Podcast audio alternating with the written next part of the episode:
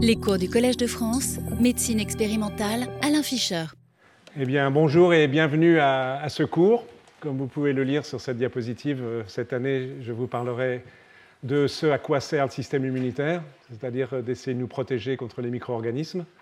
Mais on va voir que c'est évidemment, comme tout système, tout phénomène en biologie, ce n'est pas forcément aussi simple, puisqu'on va voir entre autres que les micro-organismes se protègent contre notre système immunitaire, par exemple. Donc le premier cours aujourd'hui aura très essentiellement une forme d'introduction sur différents aspects, comme vous allez le voir dans une seconde, et je vais en particulier, dans la seconde partie de ce cours, évoquer la, coévolution justement des pathogènes et du système immunitaire de l'hôte, de celui qui est infecté potentiellement. Et à la fin du, cours, je vous indiquerai quels seront les, les cours, de quoi nous parlerons dans les prochaines semaines, et aussi quelques indications d'horaire. Alors, entrons dans le vif du sujet. Ça, c'est le plan du cours. J'ai l'habitude de mettre un plan et peut-être cela peut vous aider à suivre. on va parler de tout ça. Donc, je ne vais pas énumérer les mots de tout ce qui, est écrit ici. En tout cas, on va commencer par euh, évoquer d'un mot les, microbes, la diversité du monde microbien, et, pour évoquer ensuite le fait que les maladies infectieuses, donc ça c'est la rubrique épidémiologie, les maladies infectieuses restent, même si elles sont en diminution, une problématique de santé majeure. Je vais vous montrer quelques chiffres qui l'indiquent. Et puis on s'approchera tout doucement de l'immunologie, un peu de microbes par eux-mêmes, la pathogénicité, et des rappels autour du système immunitaire qui me paraissent nécessaires, même s'il y a parfois un peu de redite, euh, pour discuter du fonctionnement de ce système immunitaire. Et puis, comme je l'ai déjà dit tout à l'heure, ensuite, la seconde partie du cours, à partir d'ici, on va parler de génétique, même si les maladies infectieuses sont liées à des microbes, le système de nos gènes intervient dans, dans la la façon dont ces infections se passent et en quoi aussi les, infections ont quelque chose à voir avec l'évolution de l'espèce humaine. voilà le menu du jour. Donc le monde microbien auquel nous sommes confrontés, il est divers. C'est pratiquement tout le monde microbien. Le seul morceau qui manque ici sont les archébactéries. Il n'y a pas de pathologie connue ni de symbiose connue. Peut-être qu'un jour on les découvrira entre l'homme et les archébactéries. Mais comme vous le savez très bien, euh, un certain nombre de microbes de tous ordres sont capables de provoquer des infections. Les parasites, les protozoaires, qui sont des parasites unicellulaires, on en discutera d'un exemple dans un des cours de cette euh, année. Les helminthes, les vers, que vous connaissez aussi. Les bactéries, bien sûr, les multiples bactéries, les multiples virus, les multiples champignons. on évoquera quelques exemples au cours des cours de cette année. Euh, une maladie infectieuse, c'est une résultante de deux événements, schématiquement bien évidemment euh, l'événement lié au microbe, à sa pathogénicité et sa virulence, et je vous reparlerai un tout petit peu de cela dans quelques minutes. Mais il y a évidemment le second aspect qui est le système immunitaire, comment nous nous défendons contre cette infection. Et paradoxalement, ça peut être la réponse immunitaire qui provoque la, maladie, c'est-à-dire les symptômes, le fait qu'on soit malade. Donc autrement dit, une immunopathologie peut être une composante importante, parfois absolument prédominante, on en verra un exemple dans les semaines à venir, des manifestations d'une infection. Vous avez des, places, madame, encore euh, au deuxième rang ou au premier rang, par exemple. Et puis, il y a une autre notion très importante que je suis sûr vous connaissez déjà, qui est le fait que tous les microbes ne sont pas pathogènes et que nous cohabitons de façon intelligente et harmonieuse, quand tout se passe bien, avec des microbes au niveau de notre peau, au niveau de l'intestin, je vais vous le rappeler, dans une forme de symbiose qui est bénéficiaire aussi bien aux microbes qu'à nous. Donc euh, l'interaction hôte-microbe n'est pas forcément synonyme de maladie, elle est aussi euh, synonyme de bonne entente, entre guillemets, de façon plus scientifique, de symbiose. évidemment, il est intéressant de percevoir, d'analyser le mieux que l'on peut qu'est-ce qui différencie une cohabitation entre un microbe et un être humain, ou éventuellement une espèce que l'on utilise expérimentalement, une souris, etc. Qu'est-ce qui euh, différencie une infection qui provoque une pathologie d'une infection qui s'associe harmonieusement, qui, pardon, qui associe harmonieusement le microbe et l'hôte On abordera quelques-unes de ces questions euh, cette année et peut-être l'année prochaine, encore que ce n'est pas tout à fait sûr pour l'année prochaine. Quelques rappels justement sur notre environnement microbien, l'environnement microbien physiologique et éventuellement pathologique. Évidemment, il se fait à l'interface entre l'être vivant, donc l'homme, pour ce qui nous concerne ici, et le milieu extérieur. Donc schématiquement, il y a trois grandes zones de contact, c'est une évidence, entre l'homme et le milieu extérieur. Il y a la peau à gauche. Un adulte, schématiquement, a une surface de peau de un peu moins de 2 mètres carrés. Donc c'est 2 mètres carrés de contact avec le monde microbien. Et à la surface de la peau vivent de façon euh, physiologique, en bonne entente, en symbiose, toute une série de microbes. Ce sont des travaux qui sont en fait relativement débutants, pas encore très très bien connus. Mais là, n'imaginez pas que notre peau est stérile, même si on passe notre temps à la nettoyer, elle n'est pas physiologiquement stérile. L'arbre respiratoire, ensuite, en haut, euh, donc euh, l'arbre respiratoire haut, la gorge, le, nez, le pharynx, le larynx, et l'arbre respiratoire, la trachée et les poumons, 140 mètres carrés de surface au total, c'est considérable. L'essentiel de la surface est lié aux zones d'échange gazeux, l'oxygène naturellement, le gaz carbonique, au niveau des alvéoles respiratoires, donc ce qui explique que l'ensemble représente 140 mètres carrés. Donc l'arbre respiratoire est très intéressant, et j'en dirai un mot tout à l'heure, parce que vous savez très bien que la partie supérieure de l'arbre respiratoire, les cavités nasales, la bouche, contiennent un grand nombre de microbes avec lesquels physiologiquement nous vivons en bonne entente. De temps en temps, les choses se dégradent, bien naturellement. Et le reste de l'arbre respiratoire, en dessous du pharynx, il est physiologiquement stérile. Là, nous, ne vivons pas, nous ne vivons pas en symbiose avec des microbes au niveau de notre arbre respiratoire. Donc il y a là une différence intéressante et qu'il serait bien de pouvoir expliquer complètement, ce qui n'est pas encore le cas aujourd'hui. Troisième point, euh, c'est en bas à droite, le tube digestif. Pareil, le tube digestif, il a des zones stériles et des zones qui contiennent des microbes. La zone qui contient les microbes, c'est le, gros intestin, le côlon le total représente 300 mètres carrés de surface, donc c'est considérable en termes d'échanges et d'interfaces possibles avec des microbes.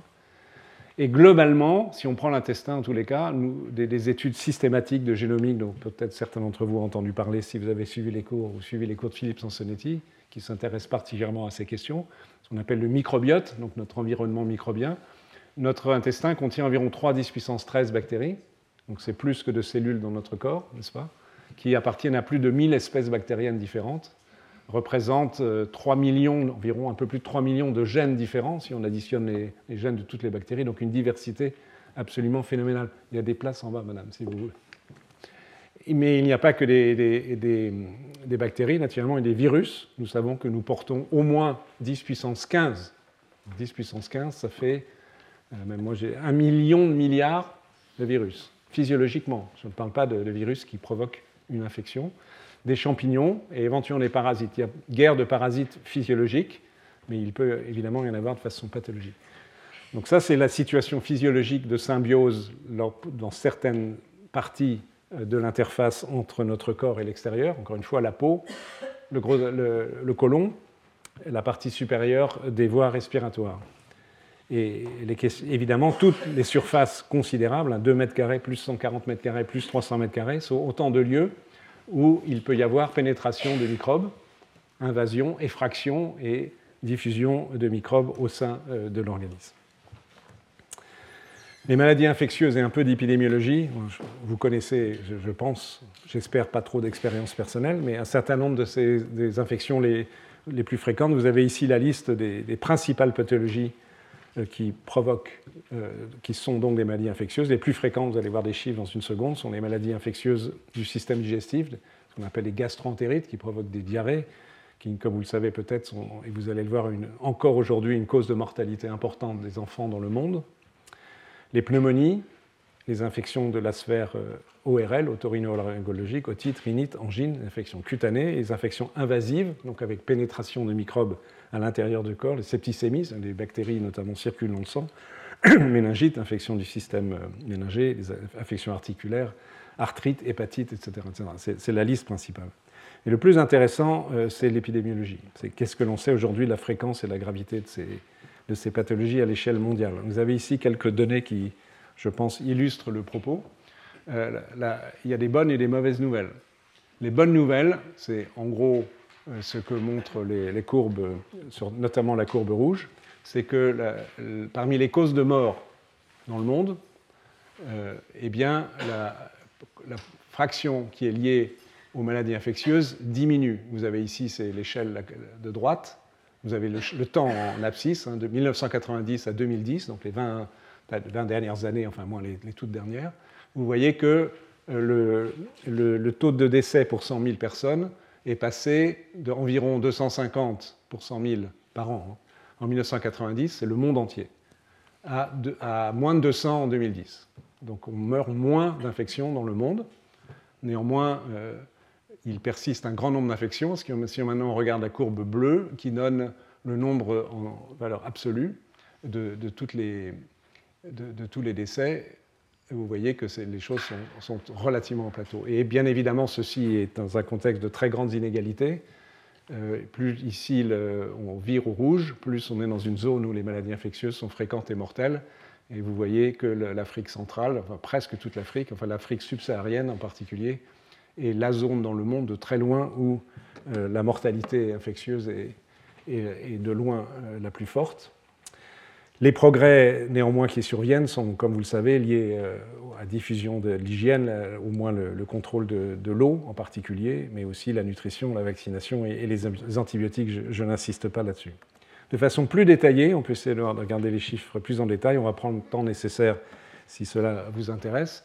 Ce sont des données récentes d'une publication qui date de l'année dernière qui vous donne pour les maladies infectieuses. Incidemment, si ça vous intéresse, ce papier contient toutes les données de mortalité pour à peu près toutes les maladies. Donc j'ai évidemment extrait ce qui concerne les maladies infectieuses, mais si vous, vous pouvez les regarder, maladies cardiovasculaires, le cancer, etc. etc. Donc vous avez ici euh, le nombre de décès en milliers, donc il faut multiplier par 1000, dans le monde, toujours ce sont les statistiques mondiales, comparant 2005 à 2015. Et euh, ce n'est pas un ordre décroissant, mais vous, avez ici comme les principales infections, en dehors d'une importante, on, on verra ensuite sur la diapo suivante. La tuberculose, en 2005, a tué encore environ 1 350 000 personnes dans le monde. En 2015, seulement, si je puis dire, 1 112 000, donc c'est une cause de, mortalité en régression, mais qui reste non négligeable. le sida, infection par le VIH, même si c'est un déficit induit, mais c'est d'abord une maladie infectieuse. 1 800 000 morts environ en 2005, 1 200 000, c'est une diminution de 33%, c'est bien, mais les maladies diarrhéiques, donc les diarrhées essentiellement infantiles, 1 600 000 morts en 2005, encore 1 300 000 en 2015, en régression, mais il en reste encore beaucoup.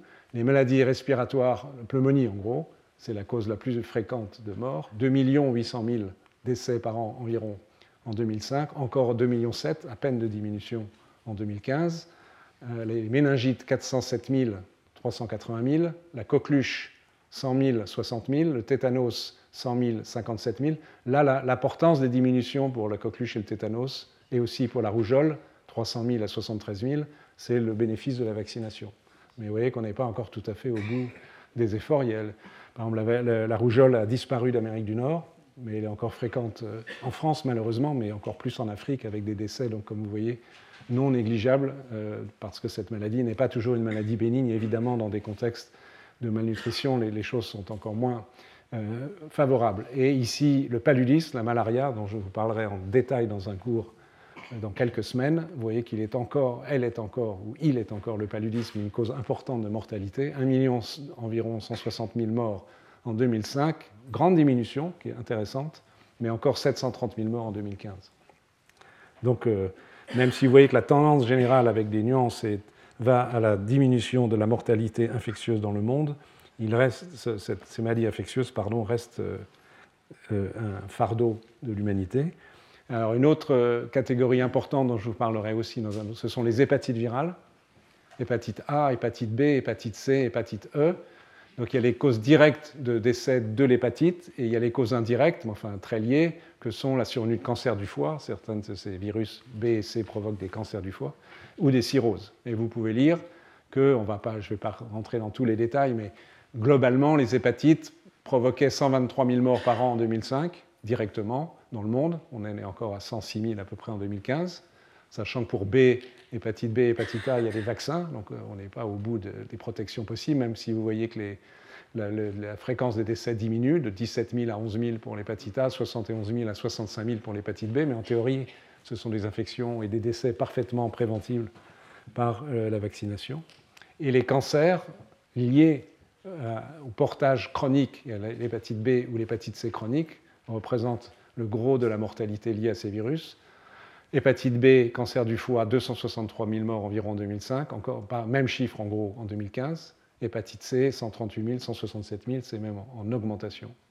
il y a certaines populations, par exemple l'Égypte, où une très grande partie de la population est euh, contaminée par le virus de l'hépatite C en raison d'utilisation multiple d'aiguilles dans des campagnes de vaccination et de traitement.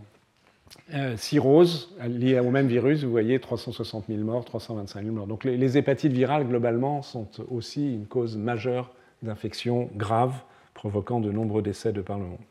Ce graphique vous donne une idée de l'évolution. C'est un peu plus compliqué parce qu'il y a plusieurs paramètres, mais ça permet de, mieux préciser l'évolution des choses sur le plan épidémiologique. Vous avez ici toutes les causes de mortalité, et j'ai souligné en bleu celles qui nous intéressent aujourd'hui, c'est-à-dire les maladies infectieuses. Vous pouvez lire les maladies infectieuses de l'arbre respiratoire inférieur, autrement dit les pneumonies en gros, les maladies digestives sous forme de diarrhée, le sida, la tuberculose, le cancer du foie en partie, puisque tous les cancers du foie ne sont pas liés au virus, malaria, méningite. Donc en fait, ici, vous avez un ordre décroissant des causes de, mortalité. La cause première sont les maladies cardiaques, etc. Donc, et vous avez l'évolution toujours entre 2005 et 2015, c'est extrait du même article du Lancet de l'année dernière, qui vous montre les diminutions ou l'augmentation de fréquence des décès. Le point noir, c'est le point qui représente la synthèse de toutes les évolutions, sachant qu'il interviennent trois éléments. En bleu, qui sont les changements liés simplement au fait que la population augmente. Évidemment, plus vous avez une grande population, plus vous avez de chances, entre guillemets, de, gens infectés. Donc presque partout, pour toutes, même pas presque partout, pour toutes les lignes, vous voyez que la colonne, le bleu va vers la droite, donc vers l'augmentation. En vert, euh, vous avez les changements liés au fait que la, en moyenne, la population est plus âgée, une population plus âgée est plus fragile. Donc ces deux facteurs-là interviennent dans l'augmentation potentielle euh, du risque d'infection et donc du risque de décès. Et en, je sais pas, marron, je ne suis pas sûr que ce soit du marron, rose, quelque chose comme ça, peu importe. En fait, ce sont les, diminutions réelles observées comparées à pour les groupes d'âge donnés et les mortalités par maladie. Et le point, donc encore une fois, le point noir indique le résultat global. Donc, pour les maladies infectieuses, par exemple les pneumonies, il y a une petite diminution. Pour les maladies euh, diarrhéiques, il y a une diminution assez franche. Euh, pour le sida, une diminution assez importante, entre moins 25 et moins 50% tuberculose, une certaine diminution. Pour le cancer du foie, par contre, c'est une augmentation. Euh, pour les, la diminution assez significative que je vous ai déjà montré d'une autre façon sur la diapo précédente concernant le paludisme. Et pour les méningites, il y a aussi plutôt une diminution. Donc un certain nombre de ces diminutions sont liées à, des vaccinations, d'autres sont liées à des mesures diverses de protection. Pour, certaines de ces maladies, on, aura l'occasion d'en reparler.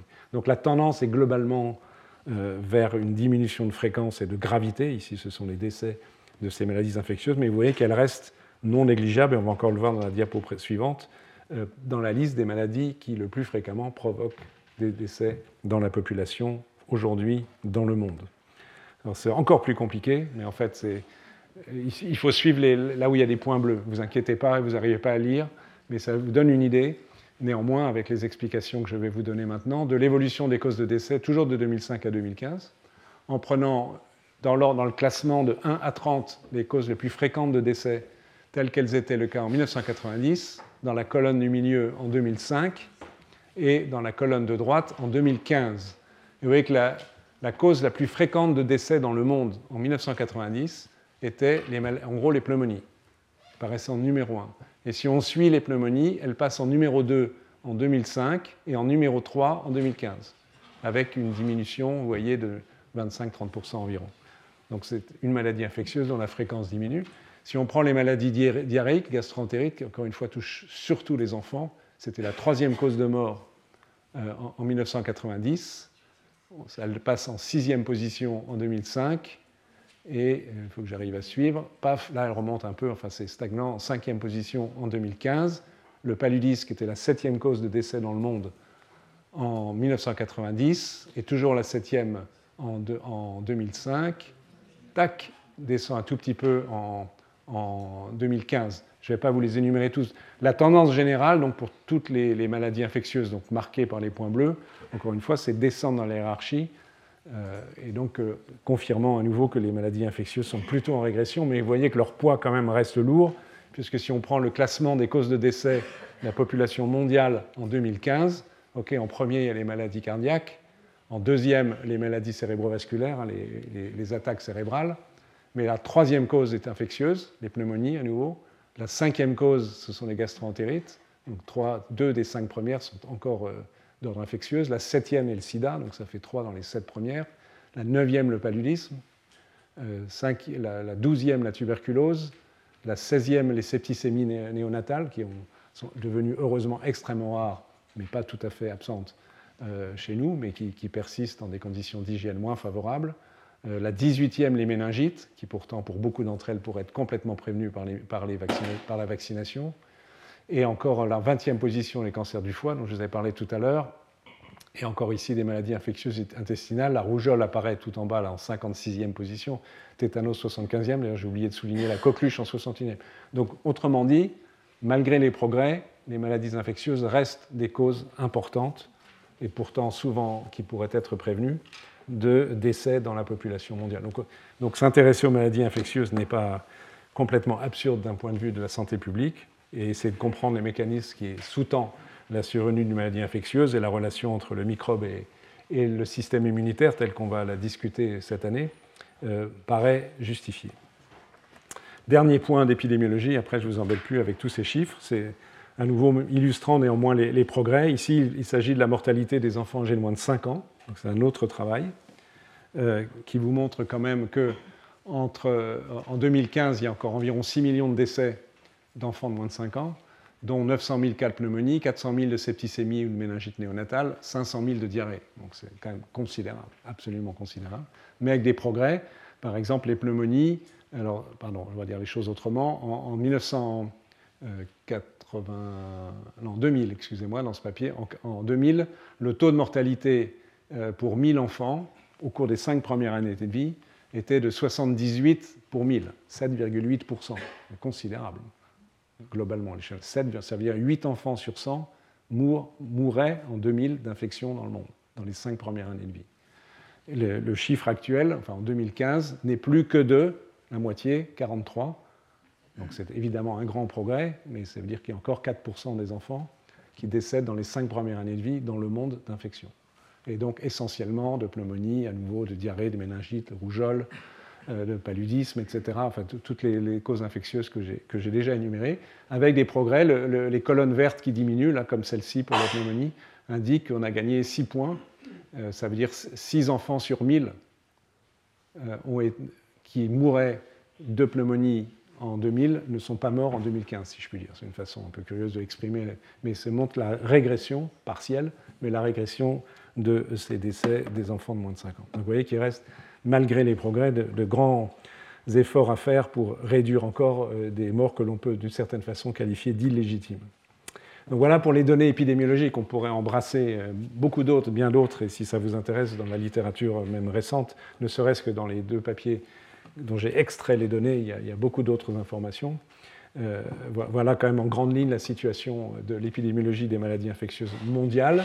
Évidemment, ces maladies sont moins fréquentes euh, dans les pays riches, dont, la France, mais elles ne sont pas absentes, comme, vous le savez.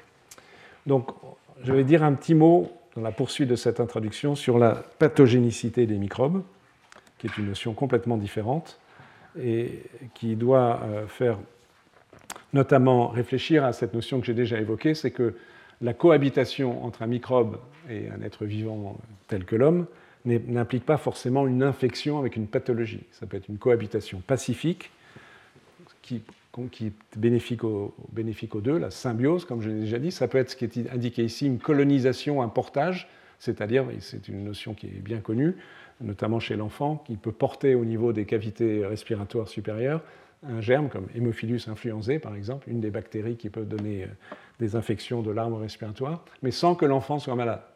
Néanmoins, il peut transmettre la bactérie un autre enfant et que l'autre enfant soit malade. Donc c'est une notion qui est colonisation, portage, comme c'est écrit ici, n'est pas forcément synonyme d'infection.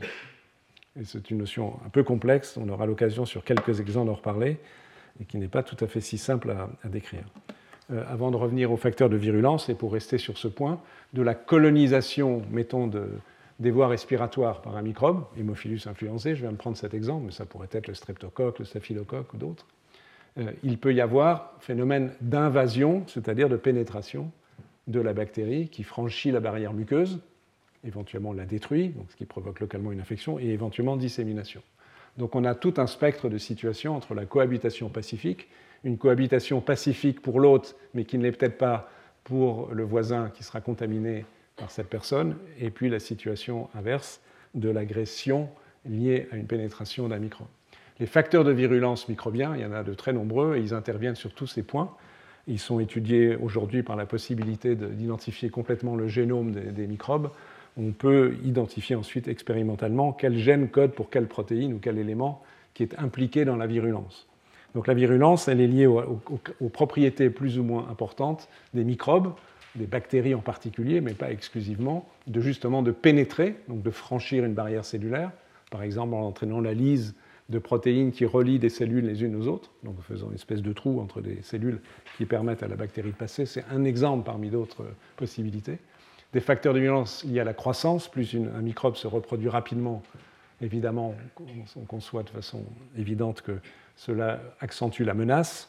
La capacité qu'ont certains microbes, beaucoup à vrai dire, on en parlera, on aura l'occasion d'en parler, euh, de développer des moyens de résistance aux réponses immunes, n'est-ce pas, des systèmes de protection qui évoluent, ça, ça fait partie de l'évolution euh, du génome microbien qui le rend résistant à telle ou telle action du système immunitaire. Euh, la capacité d'avoir un tropisme pour tel ou tel organe et qui va le rendre plus ou moins dangereux. Par exemple, si on considère un virus capable d'infecter le, le, muscle cardiaque, qui donne une myocardite, une infection rare mais qui existe, naturellement, un tel virus est potentiellement plus dangereux qu'un virus qui infecte simplement les cellules de la peau. Parce que si vous lésez gravement la fonction du myocarde, vous concevez que les conséquences peuvent être dramatiques. Un autre facteur de virulence est lié à la capacité de provoquer des lésions tissulaires, cellulaires, de tuer des cellules. Évidemment, cela tombe sous le sens. Et enfin, à la capacité de transmission, euh, donc euh, de contagiosité. Euh, je l'évoquais tout à l'heure pour l'hémophilus influenzae. Les microbes ne sont pas également transmissibles en fonction de leur biologie. Beaucoup d'éléments interviennent. Euh, juste un exemple euh, peut-être le plus caricatural, le virus de la rougeole est connu pour étant particulièrement euh, contagieux, donc un enfant infecté ou un adulte infecté par le virus de la rougeole est susceptible de contaminer un très grand nombre de personnes. En moyenne, on sait, dans une population non vaccinée, un sujet qui a la rougeole contamine en moyenne 18 personnes non vaccinées. Donc c'est une situation de haute contagiosité. À l'opposé, le virus du sida n'est pas contagieux. Il est transmissible, comme vous le savez, mais il n'est pas contagieux. Donc, et, ceci fait intervenir toute, une série, encore une fois, de facteurs biologiques de ces microbes qui distinguent un microbe d'un autre dans une classe différente, mais aussi au sein d'une même famille. Euh, la virulence, mettons de Escherichia coli, qui est une bactérie qui est présente dans l'intestin. Certaines euh, formes d'Escherichia coli sont non pathogènes parce qu'elles sont incapables de se fixer et d'adhérer à la muqueuse intestinale et ensuite de pénétrer, alors que d'autres seront agressives parce qu'elles ont développé euh, des, des protéines, excusez-moi qui sont susceptibles de favoriser l'adhésion et la pénétration. Donc il y a une énorme variabilité euh, dans cela. il est important, euh, si on ne va pas entrer ici dans les détails, il est important de garder en tête l'idée que cette euh, très très grande variabilité microbienne, inter-microbe, mais aussi intra-microbe, rend compte en grande partie de la pathogénicité. Voilà pour cet aspect. Bon, un résumé de tout cela, je l'ai déjà dit en introduction, c'est que finalement les maladies infectieuses sont les résultantes à la fois de cette virulence microbienne, quelle que soit la nature du, microbe, bactéries, virus, champignons, etc., et la réponse immunitaire. Même si cela peut paraître un peu paradoxal, mais la réponse immunitaire est peut-être salvatrice, mais est source de lésions, de destruction de, cellules infectées. Un exemple, pour ne pas être trop abstrait, euh, au cours des hépatites virales, dont on reparlera, c'est la réponse immunitaire qui provoque l'hépatite. En fait, les virus sont relativement peu toxiques pour les cellules du foie, mais les cellules du système immunitaire vont tuer les cellules du foie infectées. C'est une manière de guérir de l'hépatite si la réponse est efficace, mais c'est aussi ceci qui provoque l'hépatite, euh, la fatigue, etc., les symptômes qui sont liés à la réponse euh, immunitaire, à l'inflammation, l'augmentation des transaminases que tout le monde connaît. Lié. Les transaminases sont des enzymes qui sont contenues dans les cellules du foie, qui sont libérées lorsque les cellules sont tuées, et encore une fois, elles sont tuées par les cellules du système immunitaire. Donc la maladie hépatite est une maladie immunopathologique, mais c'est une maladie immunopathologique qui, en règle, permet de guérir la maladie infectieuse. Donc la maladie infectieuse, c'est la somme de ce qui est à gauche, les facteurs de virulence de microbes, la libération de toxines, de métabolites toxiques qui provoquent des morts cellulaires, des dysfonctions d'organes potentiellement, mais aussi de ce qui est à droite, c'est-à-dire la réponse immunitaire qui provoque une inflammation, peut tuer des cellules, je viens d'en évoquer un exemple, est aussi impliqué dans la réparation, mais qui peut être source d'inflammation chronique. Donc il ne faut pas oublier cette notion qui est que le phénotype, l'expression clinique de la maladie, les manifestations cliniques, parlées en médecin, c'est la somme des deux, et non pas uniquement la conséquence de l'effet des microbes. Alors, on arrive à, la réponse immune. Je me permets de faire un, rappel global sur, euh, parce qu'ensuite on va en reparler constamment au cours des deux secours et surtout des, cours suivants, avec quels moyens de défense nous nous luttons contre les, différents microbes, compte tenu de l'extraordinaire variabilité des, microbes. Euh, il n'est pas étonnant que l'évolution ait généré un très très grand nombre de lignes de défense qu'on va passer en revue un peu rapidement. J'en suis désolé, mais il y aura l'occasion d'y revenir encore une fois de façon pratique, euh, à chaque fois qu'on parlera d'un microbe donné dans, les cours suivants. Il y, a, des choses assez élémentaires, barrière physique. La, la peau est une barrière qui, empêche physiologiquement la pénétration des microbes à travers, à travers elle. Donc cette barrière est, importante. C'est pourquoi malheureusement les brûlés, où cette barrière disparaît, sont à haut risque, par exemple, de pathologies infectieuses. Euh, donc à travers les. Voilà, c'est ça la ligne de défense, l'épiderme multi, euh, qui est stratifié, euh, qui, qui, est recouvert d'une couche de cellules mortes, comme vous pouvez le voir à droite, en haut, est une barrière qui n'est pas facilement franchissable par les microbes, notamment les bactéries. Un autre niveau qui est celui de la protection du système nerveux central, la pénétration, pas d'ailleurs que de microbes, éventuellement aussi de, de diverses substances, entre le sang et le liquide céphalorachidien, le liquide céphalorachidien et le système nerveux d'une manière générale n'est pas simple. Il y a une barrière extrêmement euh, fermée. Vous avez ici au centre la lumière d'un capillaire, donc d'un vaisseau, d'un tout petit vaisseau. Et ce vaisseau, à cet endroit-là, est entouré euh, de couches cellulaires, de différents types de cellules qui, qui sont hermétiquement liées les unes aux autres donc qui rendent extrêmement difficile le passage des microbes, également d'ailleurs rendent difficile le passage de cellules du système immunitaire, sauf s'il y a inflammation, et à ce moment-là, la barrière en partie s'ouvre. Mais cette barrière très euh, fermée telle qu'elle est là est hautement protectrice, pas parfaitement, puisqu'il y a des méningites, des encéphalites microbiennes, mais enfin, c'est une protection très importante du, système nerveux central et du système nerveux en général contre la pénétration microbienne. Au niveau euh, des muqueuses, la, production massive de mucus, qui sont des polysaccharides dans lesquels s'insèrent des protéines, qui recouvrent euh, par exemple la quasi-totalité de l'arbre respiratoire et de l'arbre digestif, est une protection dans la mesure où elle empêche le contact facile des microbes avec les cellules épithéliales et, donc la pénétration. Donc ces barrières physiques passives jouent un rôle important dans l'immunité anti-infectieuse. Et puis il y a des systèmes actifs auxquels on ne pense pas, mais qui sont faits très importants euh, pour, se protéger. Le système ciliaire, vous savez que euh, au niveau de l'arbre respiratoire, les, cellules ont des cils dont les mouvements sont coordonnés et donc qui permettent de faire remonter de façon très efficace euh, toutes sortes de substances présentes au niveau de l'arbre respiratoire, dont des microbes. Donc c'est une façon euh, d'évacuer des, des, microbes susceptibles de pénétrer dans l'arbre respiratoire. Et associé à la toux, les éternuements, certes, qui sont des symptômes d'infection, mais c'est une façon de se protéger en rejetant euh, les, contenus euh, de l'arbre respiratoire contenant les microbes. Et pour le tube digestif, les vomissements et la diarrhée jouent les mêmes fonctions, même s'ils peuvent avoir aussi quelques désagréments que l'on connaît. Donc ça, c'est pour les, systèmes euh, non strictement liés au système immunitaire, mais qu'il ne faut pas oublier et qui jouent un rôle majeur dans, dans l'immunité anti-infectieuse. Ensuite, comme vous savez, j'ai déjà dit beaucoup de fois, et vous l'avez probablement entendu par ailleurs, il y a deux grands types de systèmes immunitaires, l'immunité innée et l'immunité adaptative, qui collaborent entre elles pour lutter contre les microbes. Il ne faut pas imaginer que ce soit des systèmes différents, mais il est peut-être important d'en rappeler les, principes. Donc le principe de l'immunité innée, c'est l'existence d'un certain nombre de récepteurs qui reconnaissent des produits microbiens, venant de bactéries, de virus, de champignons, de parasites, de l'ensemble du monde microbien, qui peuvent être des sucres, des protéines, des acides nucléiques. nous avons un certain nombre de récepteurs que dont je vous dirai un mot dans un instant, lorsqu'un tel récepteur qui peut être situé à la surface d'une cellule, à l'intérieur d'une cellule, parce que évidemment la, pénétration peut déjà s'être faite à l'intérieur de la cellule, dans certains organelles de la cellule, euh, lorsqu'un tel récepteur se fixe donc en tant que capteur sur un produit microbien, il entraîne une chaîne de signalisation, donc de molécules qui vont s'activer les unes les autres, les unes les autres, excusez-moi, et in fine, cela va résulter de façon très rapide, donc c'est une réponse très très immédiate à une infection, euh, ça va résulter dans la production de toute une série de substances, soit par activation de la transcription de leurs gènes, soit par leur relargage, euh, de substances qui sont euh, essentielles dans l'immunité pour se défendre contre les virus avec les interférons en particulier. On va revoir ça tout à l'heure, les interleukines et, d'autres substances pour les champignons et, les bactéries.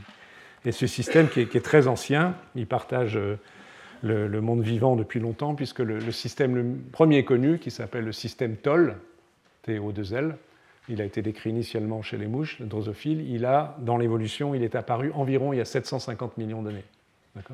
Et depuis 750 millions d'années, les, espèces, les vertébrés en particulier, euh, utilisent un système de ce type, même si les, noms ont changé entre ici la mouche et, et ici les mammifères et l'homme, qui ont développé plusieurs de ces récepteurs TOL qu'on appelle maintenant TOL, T-like, comme R récepteurs, les récepteurs équivalents des récepteurs TOL. Donc le principe, c'est qu'ils reconnaissent l'ovale rouge. L'ovale rouge, c'est un produit microbien, quel qu'il soit, je vous en montrerai dans un instant. Lorsque ce contact se fait, à la surface de la cellule, souvent, ici c'est la membrane cellulaire, cela va mettre en jeu une série de protéines qui ont des noms différents chez la mouche et chez l'homme, mais il va en résulter en particulier, par exemple ici chez l'homme, la formation d'un complexe euh, entre euh, trois protéines qui vont activer des facteurs de transcription qu'on appelle NF-kappa-B, qu'on va retrouver très très souvent. Et ces facteurs NF-kappa-B, qui ont des noms eux-mêmes, chaque protéine, comme REL par exemple, vont pénétrer une fois activés dans le noyau. Ici, on est dans le noyau de la cellule. Et dans le noyau de la cellule, ils se comportent en facteurs de transcription, mettant en jeu la production de, la transcription de gènes et donc la production d'interleukines, d'interférons et d'autres protéines. Et cette réaction-là va très vite, en quelques heures, elle est mise en jeu.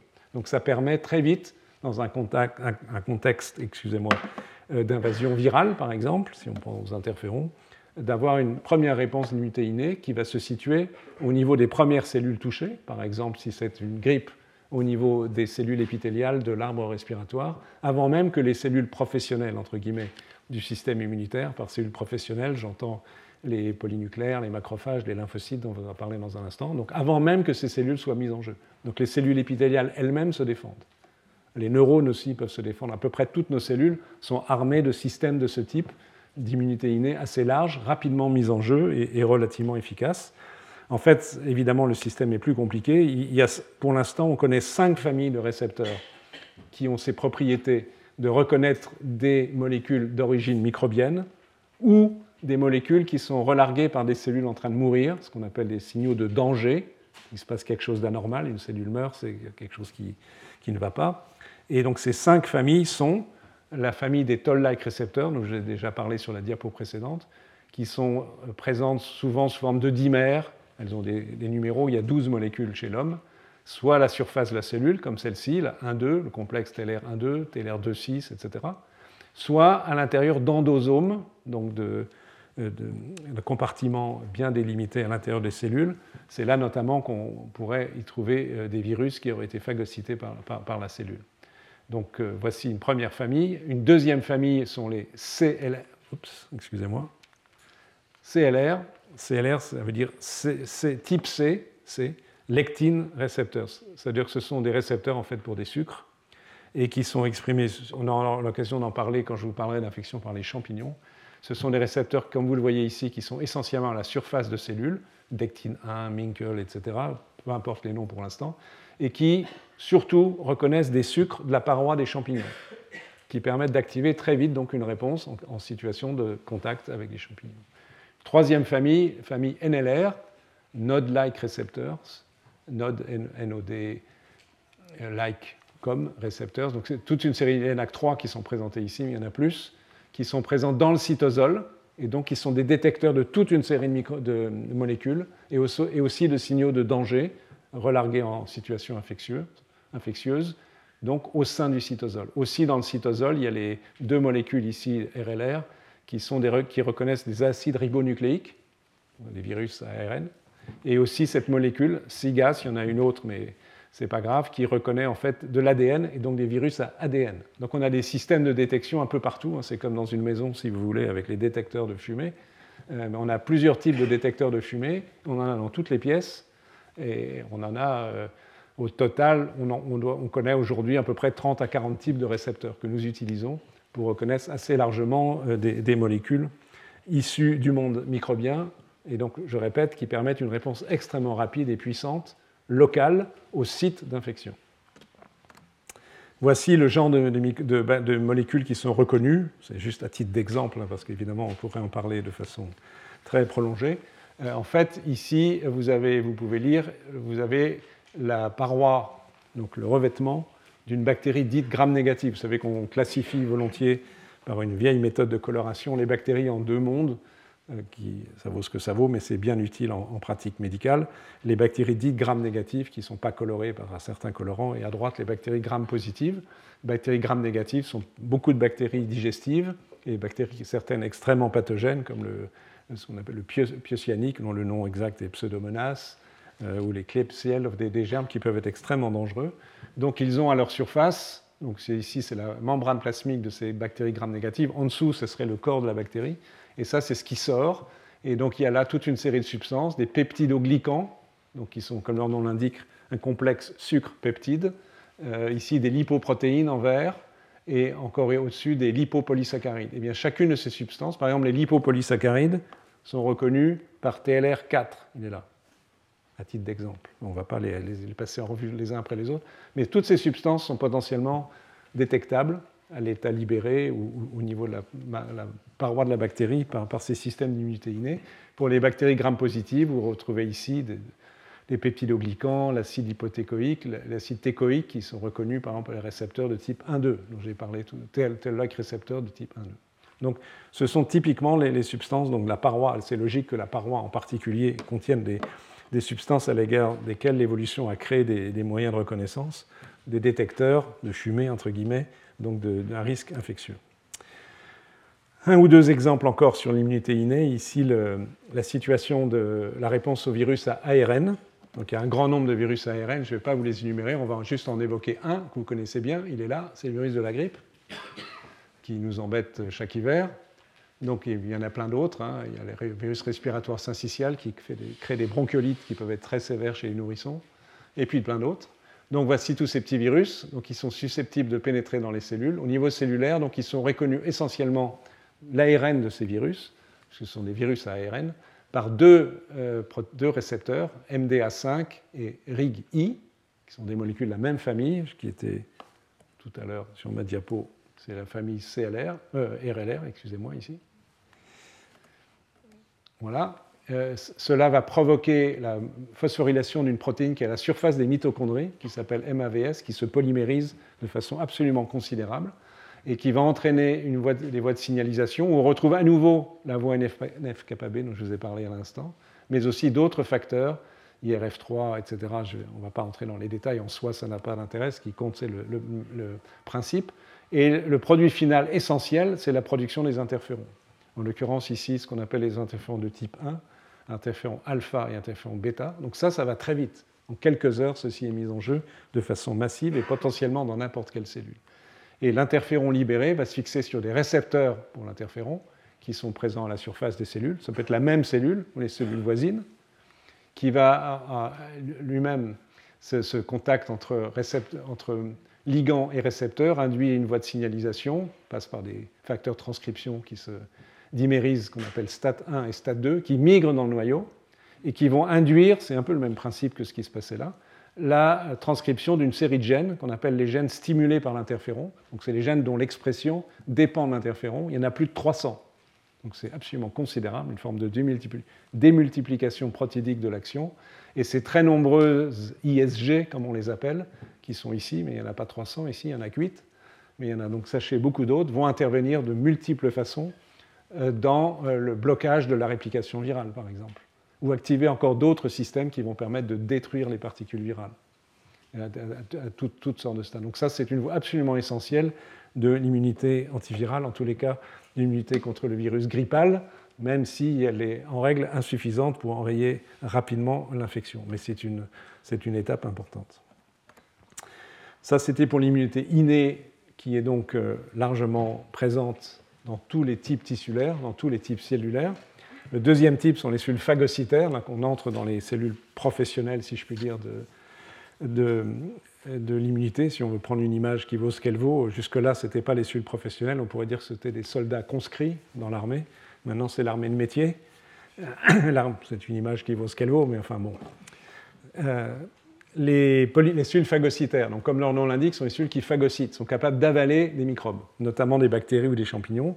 Il y en a schématiquement de deux types, c'est un peu plus que deux, mais les cellules mobiles qui se promènent dans notre circulation sanguine, qui se collent à la surface des vaisseaux, sont les polynucléaires neutrophiles que chacun connaît, et qui, comme vous allez le voir dans un instant, lors d'un épisode infectieux bactérien par exemple, vont être attirés vers la zone d'infection, vont migrer, vont adhérer au vaisseau, vont migrer hors des vaisseaux, gagner la zone d'infection, phagocyter des bactéries, tuer des bactéries et mourir eux-mêmes, et ça, ça s'appelle le PU.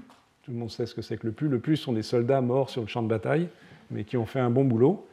Euh, et donc ce sont les polynucléaires neutrophiles. Et il y a les cellules immobiles de la phagocytose, sont les macrophages, qui sont présents de façon fixée dans tous nos tissus, mais qui font le même boulot. Ils ne font pas que ce travail-là, ils servent aussi pour dégrader toutes sortes de substances, mais ils ont un rôle important en immunité anti-infectieuse. Donc c'est illustré par ces images. Vous avez une vue en microscopie électronique d'un morceau de polynucléaire neutrophile qui est en train ici de phagocyter une bactérie, elle-même en train de se diviser. Donc l'image, c'est celle-là.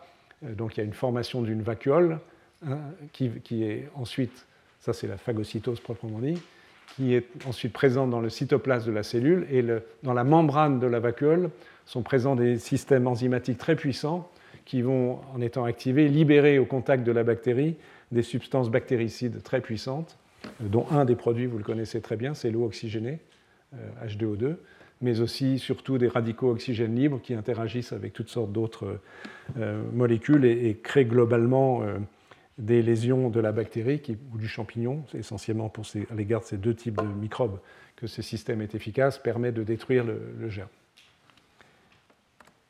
Les polynucléaires neutrophiles, un peu plus de, de détails, c'est très importante.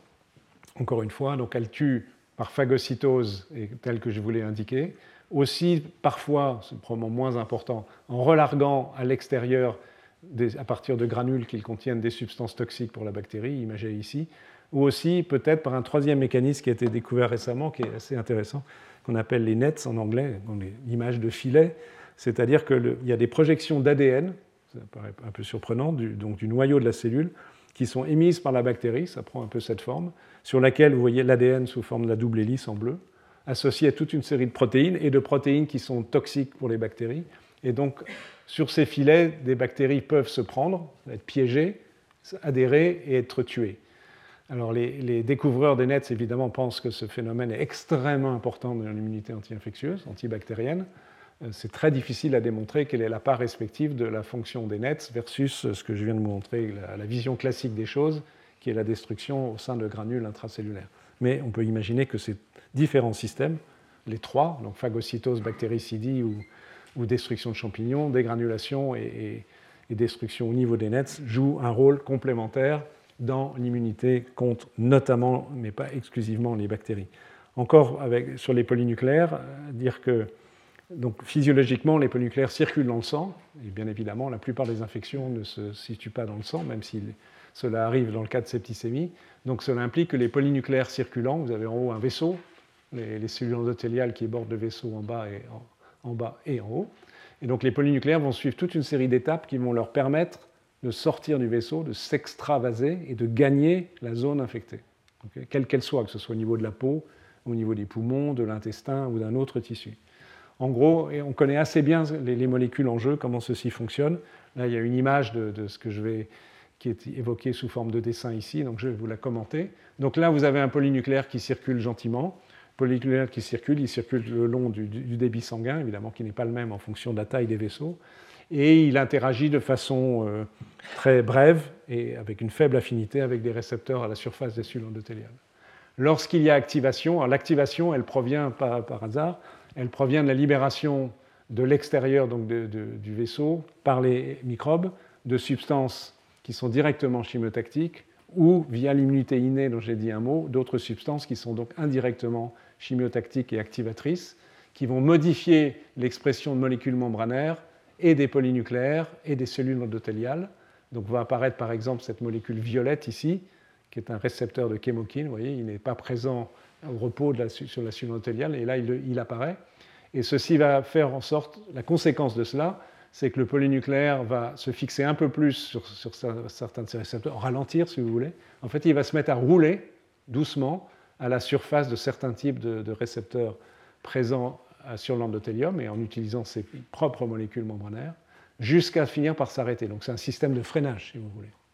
Donc il va s'arrêter, et quand il va s'arrêter, il va mettre en jeu d'autres molécules qui s'appellent des intégrines, qui sont indiquées ici, qui vont lui permettre d'adhérer de façon plus ferme à la surface de l'endothélium. Et ensuite, euh, il peut encore bouger de telle manière, euh, ça c'est une étape qui est moléculairement un peu moins bien connue, mais le, point important c'est d'arriver ici au fait que le, polynucléaire va être capable de s'infiltrer entre deux cellules endothéliales, gagner les tissus, il est ici, et ensuite migrer le long de gradients chimiotactiques, par exemple de substances libérées par des bactéries, et atteindre la zone d'infection. Évidemment, la zone infectée est très proche de ce, capillaire qui est, mettons, au niveau de la peau. Et ces phénomènes-là sont extrêmement rapides. On est dans, l'ordre des dizaines de secondes ou de la minute euh, dans, la mise en jeu. Vous avez ici l'image d'un, alors c'est fixe, c'est pas un film, j'en suis désolé, mais de, situations qui ont été observées par microscopie intravitale sur des souris anesthésiées et vous avez ici un polynucléaire en train de rouler à la surface d'un vaisseau, un qui, flotte gentiment, un qui a complètement adhéré, et ici des polynucléaires qui sont sortis du vaisseau. Donc ce phénomène est assez bien connu et absolument majeur, parce qu'on sait, on connaît des, maladies génétiques où telle ou telle phase de ce système de migration est euh, déficient, parce qu'il manque une protéine, et dans ce contexte-là, il n'y a plus de polynucléaire dans les tissus, et donc l'immunité anti-infectieuse, antibactérienne en particulier, est fortement compromise. À côté des polynucléaires, il y a les monocytes et les macrophages. il y a beaucoup de choses sur cette diapo. Le, point important, à partir de la différenciation des, cellules de la moelle osseuse, il y a dans le sang, en vert ici, on va surtout s'intéresser à celle-ci, aux monocytes, donc qui sont des précurseurs des macrophages qui circulent. Et ces monocytes sont capables, eux aussi, par des mécanismes assez proches de celui que l'on vient de voir pour les polynucléaires, de quitter les vaisseaux et de donc, pénétrer dans, les, dans le, tissu, soit au moment de leur développement, soit au moment d'une infection, et donc il y a accumulation de macrophages selon deux, deux voies possibles au niveau de tissu par, par, ces phénomènes. On va passer ça. Et au total, euh, il y a beaucoup de cellules dans le système immunitaire. On a vu les deux premières catégories, mais on va passer rapidement en revue toutes les autres. Donc, au sein de l'immunité innée, donc qui n'est pas strictement spécifique d'antigènes, sont mis en jeu les polynucléaires neutrophiles. Et encore, je ne parle pas ici des éosinophiles, on aura peut-être l'occasion de reparler. Ils sont ici les éosinophiles et les basophiles, on aura l'occasion d'en reparler, pas cette année, peut-être l'année prochaine, dans euh, l'immunité contre les vers, les helminthes, mais aussi dans l'allergie par ailleurs. Euh, les monocytes et les macrophages, j'en ai parlé. Et puis après, il y a les catégories de lymphocytes, dont, on va dire un, mot. Euh, donc, je rappelle, c'est une espèce de vision synthétique. Hein. Les polynucléaires neutrophiles, les monocytes et les macrophages. Les macrophages sont des cellules qui sont douées de la capacité de phagocytose et de destruction, on a vu par plusieurs mécanismes possibles, et qui sont impliquées dans l'immunité d'une manière large contre les bactéries de toutes sortes, avec des nuances, et un grand nombre de champignons. On en reparlera dans quelques semaines. Donc les, les, polynucléaires eosinophiles et basophiles relarguent par le contenu de très nombreux granules et sont impliqués dans l'immunité contre les parasites, si on, parle d'immunité anti-infectieuse. Après, il y a une catégorie de lymphocytes qu'on appelle les lymphocytes innés qui ont été décrits relativement récemment, en anglais innate lymphoid cells, cellules lymphoïdes innées, dont il y a quatre catégories. Une catégorie qui est connue déjà, elle, depuis plus de 20 ans, 30 ans, qu'on appelle les lymphocytes natural killers. ce sont des lymphocytes, comme les lymphocytes T et B dont je vais vous parler dans un instant, qu'on connaît mieux. Ces lymphocytes natural killers, comme leur nom l'indique, sont capables de tuer des cellules et peuvent être mis en jeu très rapidement, de façon relativement peu spécifique, dans une réponse immune. Donc elles font partie des armes de l'immunité innée, n'impliquant pas la reconnaissance spécifique d'un antigène.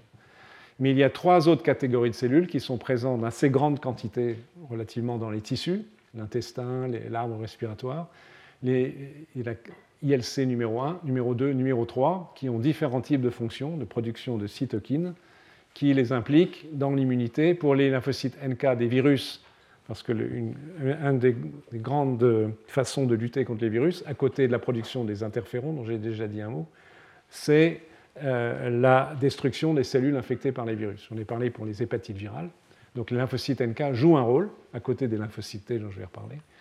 Les ILC1 produisent une cytokine qui s'appelle l'interféron gamma, qui est utile pour activer les macrophages à tuer certains micro-organismes intracellulaires présents dans les macrophages, comme par exemple le bacille de la tuberculose, qui vit dans les macrophages, donc un parasite des macrophages et qui ne peut être tué que si les lymphocytes ILC et les lymphocytes T, dont je vais vous dire un mot dans un instant, sont capables de produire l'interféron gamma. Les ILC2 produisent aussi des cytokines impliquées dans la destruction des parasites, et les ILC3 d'autres cytokines qui permettent au niveau des muqueuses de, recruter des polyneurophiles ou d'activer la fonction de cellules épithéliales pour tuer des bactéries et des champignons. À côté de cela, pardon, la liste est un peu longue, mais ça vous donne un panorama de, nos différents moyens de défense. Il y a des lymphocytes dits non conventionnels parce qu'ils n'ont pas un récepteur T de type classique pour reconnaître un antigène. Il y a les lymphocytes dits de type gamma-delta, qui ont un certain type de récepteur. Les lymphocytes NKT, qui ressemblent un peu aux cellules NK, mais qui reconnaissent essentiellement des lipides, et les cellules dites MET, qui sont notamment mucosal associated innate lymphoid T cells, qui sont des lymphocytes surtout présents au niveau des muqueuses, qui reconnaissent des produits d'origine vitaminique produits par des bactéries, et qui sont probablement impliqués, entre autres, dans le contrôle du microbiote intestinal, donc qui fait qu'on vive en bonne intelligence avec les très nombreuses bactéries et virus qui sont présents dans notre euh, tube digestif au niveau du côlon, dont j'ai dit un mot tout à l'heure. Et puis on arrive aux cellules de l'immunité adaptative, qui est la deuxième grande arme de nos défenses, que sont les lymphocytes T et les lymphocytes B, qui sont impliqués dans l'immunité contre tous les microbes. On va en dire un mot maintenant. Euh, cette diapo, je, la monte à peu près chaque année, mais elle est, importante parce qu'elle redéfinit ce que c'est que l'immunité adaptative, qui est liée à la différenciation de lymphocytes. Il y en a un ici, ça se produit dans la moelle osseuse qui fait que chaque cellule est différente de l'autre, contrairement aux polynucléaires neutrophiles qui sont tous pareils, aux macrophages qui sont tous pareils, enfin en première approximation. Chaque lymphocyte est différent parce qu'il a un récepteur, c'est l'espèce de petit dessin noir à la surface de la cellule, qui n'a pas exactement la même séquence et qui lui permet de reconnaître des antigènes différents, donc des morceaux de microbes différents. Donc chaque lymphocyte, sa clone de lymphocyte est distinct du voisin, et évidemment, ça veut dire que pour chaque clone, il y a très très peu de cellules présentes dans l'organisme. Donc il y a un avantage et un inconvénient. L'avantage, c'est qu'en diversifiant la capacité de reconnaissance, ça ouvre large le spectre potentiellement de reconnaître à peu près tous les micro-organismes, toutes les euh, molécules, essentiellement protéiques, qui sont présentes dans tous les micro-organismes. L'inconvénient, c'est que le nombre de cellules capables de faire ça, elle est autant T, zéro, est très faible. Donc la réponse immune qui peut être provoquée par ce tout petit nombre de cellules n'est pas efficace. Et pour que cette réponse soit efficace, il va falloir que ces cellules se divisent un très grand nombre de fois et qu'un petit nombre de cellules génère un très grand nombre de cellules. Je vous, en, enverrai un exemple dans le prochain cours à propos de l'immunité contre les virus comme le virus d'Epstein-Barr ou le cytomégalovirus. Donc ça, c'est la diversification dans la différenciation des cellules. Un petit nombre de cellules, mais un très grand spectre de reconnaissance. Lorsqu'il y a reconnaissance d'un antigène, marqué ici par la petite boule rouge, qui est en fait un petit peptide qui est présenté par les molécules d'histocompatibilité pour ce qui est des lymphocytes. Donc cela va provoquer une division, une division très importante, un grand nombre de cycles de division cellulaire, plus que deux comme c'est indiqué ici, pour générer beaucoup de cellules. Donc ça c'est bien, puisque ces cellules-là vont être efficaces, ça c'est très utile. La faiblesse du système, c'est que le temps nécessaire pour ces divisions, ça va prendre plusieurs jours, la réponse immune adaptative est inefficace ou insuffisamment efficace. Et probablement c'est là que se place la réponse de l'immunité innée qui permet, entre, guillemets, de tenir. On peut considérer, si on prend à nouveau une image militaire, que les différents effecteurs de l'immunité innée, c'est une première ligne de défense dont on sait qu'elle finira par être rompue, mais qui ralentit l'infection jusqu'à ce que la seconde ligne de défense, liée au lymphocyte T ou lymphocyte B, soit en situation de le faire, c'est-à-dire soit en nombre suffisant. Et une autre propriété que je rappelle de, ces cellules est qu'une fois la réponse immune terminée, on a contrôlé telle ou telle infection bactérienne, virale, etc., toutes les cellules qui se sont activées vont mourir, sauf un tout petit nombre, 0,1% ou 0,01%, qui vont persister, un peu plus grand nombre qu'elles n'étaient initialement. Et ces cellules constituent ce qu'on appelle les cellules mémoire, qui peuvent être réactivées en cas de nouveau contact avec le même microbe et qui permet une réponse plus rapide et plus efficace et sur lequel, principe sur lequel est fondée la vaccination. Donc les lymphocytes T et les lymphocytes B utilisent exactement le même principe de réponse clonale avec des caractéristiques et des fonctions différentes, ça j'en vais passer maintenant, qui sont indiquées ici. Les lymphocytes T, schématiquement, dans les fonctions effectrices, il y en a quatre types, je schématise un tout petit peu. Euh, les cellules cytotoxiques, c'est comme pour les cellules euh, dont j'ai parlé à l'instant, lymphoïdes innés, mais cette fois-ci, ce sont des cellules présentant beaucoup plus grand nombre et donc qui se divisent euh, une fois que la reconnaissance de l'antigène a eu lieu. Les lymphocytes cytotoxiques, qui vont par exemple tuer les cellules du foie lorsqu'il y a une hépatite virale, ou les cellules épithéliales de l'arbre respiratoire si on a la grippe par exemple, et ainsi de suite. Les cellules dites TH1 qui produisent de l'interféron gamma en grande quantité et qui, comme les cellules ILC1, vont aider les macrophages à tuer des microbes présents dans les macrophages notamment les mycobactéries, Bacillus tuberculose, mais aussi quelques autres comme la bactérie responsable de la brucellose, dont on parle plus beaucoup ces temps-ci, heureusement, mais qui est une infection bactérienne grave, ou les salmonelloses aussi. Euh, les cellules dites TH2 produisent d'autres types de cytokines comme l'interleukine 4 et 5 qui sont utiles pour activer les éosinophiles, à se débarrasser des parasites, des vers. TH17 produisent l'interleukine 17, l'interleukine 22, on va le revoir dans un exemple dans un instant, utile au niveau des muqueuses pour se débarrasser des bactéries et des champignons. Et les lymphocytes B, je pense que vous le savez, produisent les anticorps. Donc les anticorps sont des molécules sécrétées spécifiques d'un antigène donné qui permettent de neutraliser soit une substance relarguée par une bactérie, par exemple une toxine, éviter que la toxine euh, provoque des morts cellulaires par exemple, ou éviter qu'une bactérie se fixe sur une cellule et pénètre dans la cellule. Euh, et ça, c'est ce qu'on appelle la neutralisation. Une deuxième fonction, c'est l'opsonisation qui favorise la phagocytose, c'est-à-dire que lorsque, mettons, une bactérie est recouverte d'anticorps, elle va être plus facilement phagocytée par les polynucléaires et les macrophages. Donc c'est une coopération entre les anticorps et l'immunité innée, les macrophages ou les polynucléaires pour phagocyter et donc ensuite tuer plus efficacement des bactéries ou des champignons. Et une troisième fonction, qui est une fonction directe, en utilisant les protéines dites du complément, qui sont une cascade d'enzymes. C'est, pour certaines bactéries, c'est très important de permettre de faire des trous dans une bactérie. Par exemple, les méningocoques, qui donnent les méningites, sont des, bactéries qui sont recouvertes d'une capsule très épaisse qui font que ces bactéries sont très difficiles à phagocyter, à avaler, si vous voulez, par les polynucléaires neutrophiles. Mais une autre voie de défense contre ces méningocoques, donc une fois que les anticorps sont fixés sur les méningocoques, c'est d'activer les protéines du complément qui vont trouer, littéralement trouer la capsule bactérienne et provoquer la mort de la bactérie. Donc voilà, là j'ai fini mon énumération. Et ces anticorps sont très utiles à chaque fois qu'un micro-organisme n'est pas dans une cellule, parce que les anticorps ne pénètrent pas dans les cellules. Donc ils agissent sur les microbes à l'extérieur des cellules, les bactéries, les virus, les champignons, les parasites. Donc nous disposons de toutes ces armes, évidemment, qui sont mises en jeu de façon variée en fonction euh, du type d'infection et on, en verra des exemples dans les cours. Juste quand même, je me suis dit que pour ne pas être trop théorique, euh, j'allais prendre un exemple, non pas d'une infection, mais d'un lieu, d'un site où sont présentes beaucoup des infections, l'arbre respiratoire. On a vu que les pneumonies étaient parmi les causes les plus fréquentes de, mortalité encore ce jour dans le monde. Donc comment ça se passe dans l'arbre respiratoire?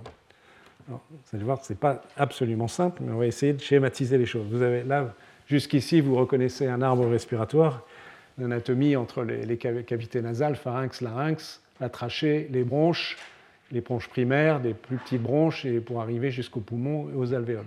Il y a une première notion qui est très intéressante, c'est qu'en fait, si on regarde les cellules épithéliales qui bordent les cavités respiratoires, ce ne sont pas les mêmes si on s'intéresse, par exemple, en haut ici à la trachée, aux grosses bronches, les bronches euh, proximales, qui de la division de la trachée, ou les bronchioles terminales, les tout petites bronchioles qui s'ouvrent dans les alvéoles, là où se font les échanges gazeux dans le poumon. Il y a différents types de cellules qui sont schématisées ici, avec des fonctions différentes.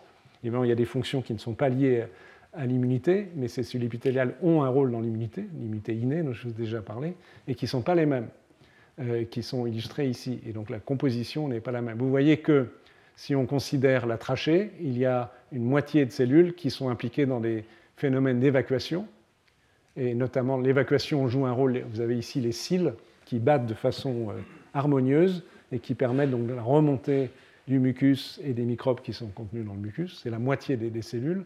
Et à côté de ça, euh, il y a un peu de cellules qui produisent du mucus, donc qui fait une couche protectrice à, la surface, et euh, encore des cellules souches qui sont en dessous, qui permettent de renouveler régulièrement l'épithélium. Ceci est important. Au niveau des bronches, la composition, vous voyez, n'est pas tout à fait la même. Il y a encore pas mal de cellules impliquées dans l'évacuation. Euh, mais apparaissent par exemple, qui ne sont pas dans la trachée, des cellules sécrétoires qui produisent des produits directement antimicrobiens, des peptides antimicrobiens, et des, chémokines qui sont capables d'attirer les, cellules du système immunitaire, des cellules à mucus, et ainsi de suite. Et vous voyez qu'au niveau des bronchioles terminales, c'est complètement différent. Il y a toujours beaucoup de cellules qui permettent l'évacuation, donc avec les cils, et beaucoup, beaucoup de cellules sécrétoires qui produisent un grand nombre de peptides antimicrobiens. Euh, donc, déjà, l'anatomie du poumon nous indique que la fonction innée n'est pas la même en fonction du lieu si on va de la trachée jusqu'au bronchiole terminal. Alors qu'est-ce qui se passe? On va essayer de prendre le temps suffisant pour essayer d'évoquer cela. Lorsqu'une infection survient, maintenant je fais abstraction du détail anatomique. Vous avez ici à gauche l'envahisseur, qui peut être une bactérie, un virus, un champignon, un parasite, mais aussi, ça c'est pas strictement infectieux, mais une réaction allergique, un allergène dans l'asthme par exemple, ou des venins aussi. On ne va pas évoquer ces questions-là. Donc il y a au niveau de l'arbre respiratoire les cellules épithéliales en premier lieu, mais aussi des macrophages, des cellules dendritiques, des mastocytes, dont je ne vous ai pas parlé, mais les cellules épithéliales donc à la surface, on vient de le voir à l'instant, hein, toutes ces cellules-là, ont des systèmes de détection, je vous ai parlé, les toll-like receptors, etc., etc., qui sont schématisés ici. Donc des cellules qui euh, captent le message qu'il y a à contact avec un microbe. Et ces cellules vont engager plusieurs types de réponses. Une réponse directe qui est par exemple la production d'interférons en cas d'infection virale, ou éventuellement favoriser une phagocytose, qui peut avoir un effet immédiat sans que d'autres cellules interviennent pour se débarrasser du microbe. la, fonction plus importante, c'est la production de toute une série de substances, des interférons et d'autres cytokines, qui vont aller recruter des cellules du système immunitaire les activer, des lymphocytes, les cellules lymphoïdes innées, dont je vous ai dit un mot, des cellules T qui sont présentes au niveau de l'arbre respiratoire, des cellules mémoire, des cellules NK, des cellules NKT, donc qui, en fonction du type d'activation, vous allez voir dans un instant, vont produire d'autres cytokines qui vont activer les cellules effectrices, qui peuvent être les cellules épithéliales, les monocytes, les polynucléaires, etc. etc. Donc vous voyez qu'il y a une communication en étapes successives entre la cellule initiale qui capte l'information qu'il y a la présence de microbes et la mise en jeu de façon différentielle, ce qui n'est pas montré ici, des cellules lymphocytaires à la fois innées et adaptatives. Pour les adaptatives, ça prend du temps, elles se divisent encore une fois, et l'activation de cellules effectrices, qui sont les mêmes cellules en partie, les cellules épithéliales, mais aussi les polynucléaires, neutrophiles, etc.. Il peut y avoir des étapes directes où des cellules épithéliales et un recrutement, par exemple, direct de polynucléaires neutrophiles. Enfin, toutes ces, ces différentes voies peuvent être mises en jeu. De façon un peu plus spécifique, en considérant ici deux types de, réponses T, TH1, interféron gamma, je vous rappelle, TH17, interleukine 17, vous avez, voici une situation à l'état basal où il n'y a pas de microbes. Quand il n'y a pas de microbes, on n'a pas du tout envie que le système immunitaire se mette en jeu, parce que si le système se met en jeu, ça veut dire inflammation locale, ça veut dire immunopathologie asthme par exemple dans une réaction allergique, ou toute autre sorte de réponse inflammatoire qui peuvent survenir dans les maladies auto-immunes, etc. Donc il y a des systèmes de contrôle. Donc à l'état basal, en l'absence d'infection, vous avez ici un macrophage alvéolaire et ici des cellules épithéliales. Donc les macrophages alvéolaires tapissent euh, les alvéoles et les, bronchioles terminales. Et il y a une série d'interactions moléculaires qui sont indiquées ici, peu importe les noms. une peut-être signaler le TGF-bêta, qui est une molécule puissamment euh, immunosuppressives, donc qui sont constamment engagés avec des récepteurs entre les macrophages et les cellules épithéliales, qui fait que tout le monde reste tranquille. Il ne se passe rien. Et on ne veut surtout pas qu'il se passe quoi que ce soit, puisqu'encore une fois, sinon il y aurait immunopathologie. Là où on veut qu'il se passe quelque chose, c'est lorsque l'envahisseur arrive. L'envahisseur, ici, dans l'exemple pris, c'est un virus. Mettons le virus de la grippe, par exemple. Mais encore une fois, ça peut être un autre virus respiratoire, il y en a de très nombreux. Donc cette fois-ci, la captation, c'est toujours le même principe, hein, je répète de façon différente la même chose. Euh, par exemple, les acides nucléiques du virus, l'ARN pour le virus de la grippe, vont être reconnus, ils sont là, ça c'est censé représenter les acides nucléiques, l'ARN, vont être reconnus par les récepteurs de type RLR, dont je vous ai déjà parlé, et ça va induire la production d'interférons. Ceci, ça va, je répète, très très vite.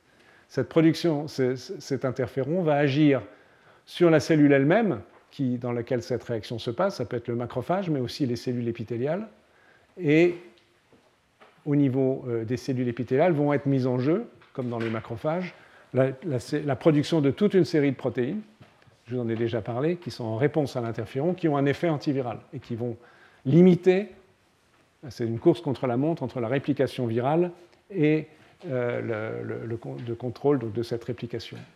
En sachant donc qu'entre-temps, euh, par exemple ici, il y a une cellule épithéliale qui est morte, qui a, été infectée par le virus. Il y a beaucoup de virus de virions qui ont été libérés par cette cellule infectée et que donc il y a ensuite la, guerre pour protéger les autres cellules épithéliales, etc. etc. Et il y a aussi la mise en jeu par les cellules épithéliales d'autres types d'interférons, qu'on appelle de type 3, qui ont la même fonction et qui s'ajoutent aux interférons de type 1. Donc ça, c'est pour la réponse d'immunité innée, rapide, qui va limiter au maximum l'infection, à essayer qu'il n'y ait pas trop de cellules détruites par euh, le virus et la réplication de ce virus susceptible d'infecter très vite un très grand nombre de cellules les choses se compliquent un peu, mais c'est la deuxième étape qui est la mise en jeu adaptative. Je vous rappelle que ceci prend du temps. Ceci prend du temps donc parce qu'il faut que ces macrophages, c'est le même type de cellules, ou celles-là qu'on appelle les cellules dendritiques, qui ont des petits prolongements qui s'insèrent entre des cellules épithéliales. Donc ils ont leur détecteur à microbes qui, pointe dans la surface, euh, dans la zone où sont susceptibles d'être présents les microbes donc qui vont activer ces cellules à produire des, substances, pas les mêmes en fonction du type de cellule.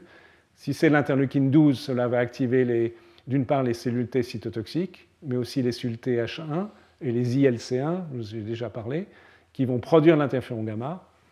Et l'interféron gamma va agir sur les macrophages, qui ont des récepteurs pour l'interféron gamma, et va permettre aux macrophages de tuer des bactéries qui sont présentes dans les macrophages.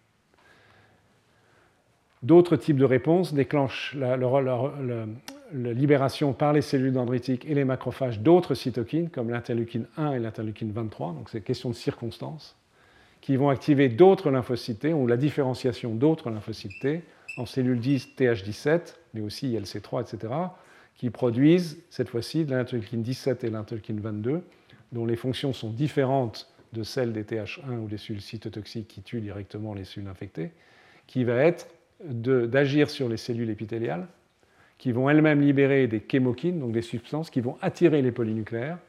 Et ces polynucléaires vont, venir dans la zone, vont être recrutés rapidement dans, la zone infectée, ici dans, l'arbre respiratoire, et phagocyter et tuer des, microbes, par exemple. Ça peut être aussi euh, la mise en jeu directe, la libération par les cellules épithéliales de peptides antimicrobiens. Je vous ai indiqué tout à l'heure, on va le remontrer, qu'il y avait une fraction relativement importante euh, par exemple, au niveau des bronchioles, la moitié des cellules présentes sont des cellules qui libèrent des peptides antimicrobiens.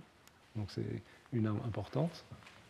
Et vous voyez qu'à chaque fois, il y a la, communication entre les systèmes, entre la détection précoce, l'activation des lymphocytes, euh, la mise en jeu des anticorps qui ne sont pas ici, et l'activation d'une façon différente des cellules épithéliales ou des macrophages à s'impliquer dans une réponse immune antimicrobienne.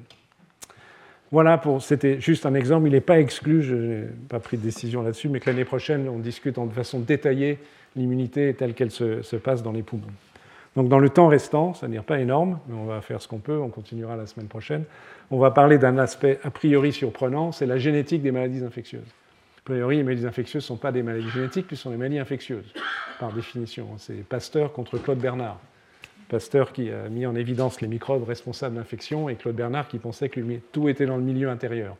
Les deux, d'une certaine façon, avaient raison, mais le fait est que euh, nous sommes inégaux face aux microbes.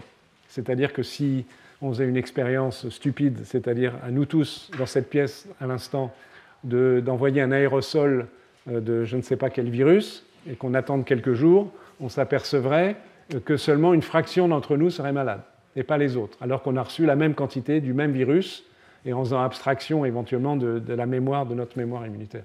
Nous sommes inégaux devant les infections et nous sommes inégaux à cause de notre génome, de notre hérédité. On peut l'illustrer, l'exemple le, plus connu et le plus spectaculaire, c'est la tuberculose. on sait que parmi 100 personnes qui sont infectées par le BK, hein, le, bacille de la tuberculose, et malheureusement ceci été largement connu par les études des deux derniers siècles, seulement 10% des personnes vont développer une tuberculose. 90% vont être capables, par leur système immunitaire, leur macrophage, leurs cellules TH1, dont je vous ai parlé à l'instant, de contrôler les mycobactéries et, éviter d'avoir une maladie tuberculose. Et on sait que derrière, il y a de la génétique. il y a deux façons de voir les aspects génétiques, connus pour la tuberculose, connus aussi pour la lèpre, où nous sommes très inégaux. la lèpre est aujourd'hui une maladie, heureusement, qui a presque disparu. C'est une la lèpre est causée aussi par une mycobactérie, mais différente de la mycobactérie du, responsable de la tuberculose, donc des, bactéries qui vivent à l'intérieur de cellules. Donc lorsqu'il y avait la lèpre, qui une maladie qui était peu contagieuse, et en partie était peu contagieuse parce qu'un certain nombre des sujets infectés n'étaient pas malades, contrôlaient très bien la lèpre. Il y avait des sujets qui faisaient des formes dites tuberculoïdes, très inflammatoires, et des sujets, les, formes les plus sévères, les lèpres dites lépromateuses, où il y avait progressivement les destructions en périphérie du, corps, la destruction du nez, des doigts, etc. Ces mutilations progressives terribles. vous avez probablement vu des images. Et en grande partie, cette différence euh, de réaction au bacille de la lèpre est d'origine génétique. C'est vrai aussi du paludisme, et ça on en parlera en détail parce que je vous ferai un cours sur le paludisme. La complexité de cette génétique, c'est que ce n'est pas une génétique simple dite mendélienne où on a un facteur, on l'a ou on l'a pas, on est malade ou on n'est pas malade. C'est une génétique complexe c'est-à-dire que c'est une association de petites variations dans un grand nombre de gènes qui rendent compte de cette susceptibilité. Donc on a du mal à étudier. Donc ce sont des variants qui sont très fréquents, plusieurs centaines par individu, mais le risque ou la protection, on peut le prendre dans un sens positif ou négatif, qui est apporté par chacun de ces variants est très faible. C'est-à-dire que si on prend un variant associé euh, au paludisme, il va protéger, euh, disons, il va diminuer le risque d'un facteur 2 mais il ne va pas faire qu'on n'a pas de paludisme. C'est la combinaison de ces facteurs qui, euh, in fine, peut rendre compte de, cette susceptibilité on est loin d'avoir analysé tous ces facteurs génétiques. La connaissance de ces facteurs, elle est relativement complexe puisqu'ils sont très nombreux, mais elle est informative parce qu'elle donne des, informations indirectes sur les moyens de défense, puisque lorsqu'il y a variation sur telle ou telle protéine, que ce soit sur la quantité de protéines ou sur la qualité de la fonction de la protéine, évidemment, ça implique par définition que cette protéine-là, elle joue un rôle important dans l'immunité, mettons, contre la lèpre. Donc c'est une façon d'étudier ces systèmes. Mais il y a une autre situation qui est intéressante, mais beaucoup plus rare. Ce sont des pathologies, cette fois-ci héréditaires, définies par des mutations d'un gène qui provoquent une maladie, et cette maladie, c'est une susceptibilité aux infections. Je vais vous en montrer un exemple de maladie extrêmement rare. Donc évidemment, elles ne rendent pas compte de la susceptibilité d'une population à l'égard de tel ou tel germe. Ici, dans l'exemple que je prends, à l'égard des mycobactéries mais par contre, elles sont très intéressantes parce qu'elles permettent de mieux comprendre les mécanismes de défense. Euh, et, donc, encore une fois, situation rare, mais cette fois-ci à risque élevé. Mutation d'un gène, une protéine par exemple va être absente, et risque très élevé de développer une infection grave à mycobactéries, quand je dis grave, qui peut être mortelle, qui peut être une, infection disséminée de tout le corps. Et qui une situation très informative sur un plan scientifique. Je vais vous montrer l'exemple de ce qu'on sait aujourd'hui. Il y a beaucoup de choses sur cette diapo mais je vais la parcourir et prendre le temps nécessaire, même si on va ensuite on ne va pas jusqu'au bout. Donc il concerne les maladies génétiques monogéniques, la transmission mendélienne, c'est-à-dire que c'est un seul facteur, comme les petits points de Mendel, hein, un seul facteur dont, euh, génétique qui est responsable du fait que lorsqu'un individu est infecté par une mycobactérie, il va être malade ou pas malade, et éventuellement avoir une infection grave. Donc ça met en jeu, d'une part, une première catégorie de cellules, que sont les cellules, on vient de parler déjà, les cellules dendritiques, qui présentent l'antigène ou lymphocyte T, et les cellules phagocytaires. Première catégorie de cellules, qui se comportent plus ou moins de la même façon dans ce contexte.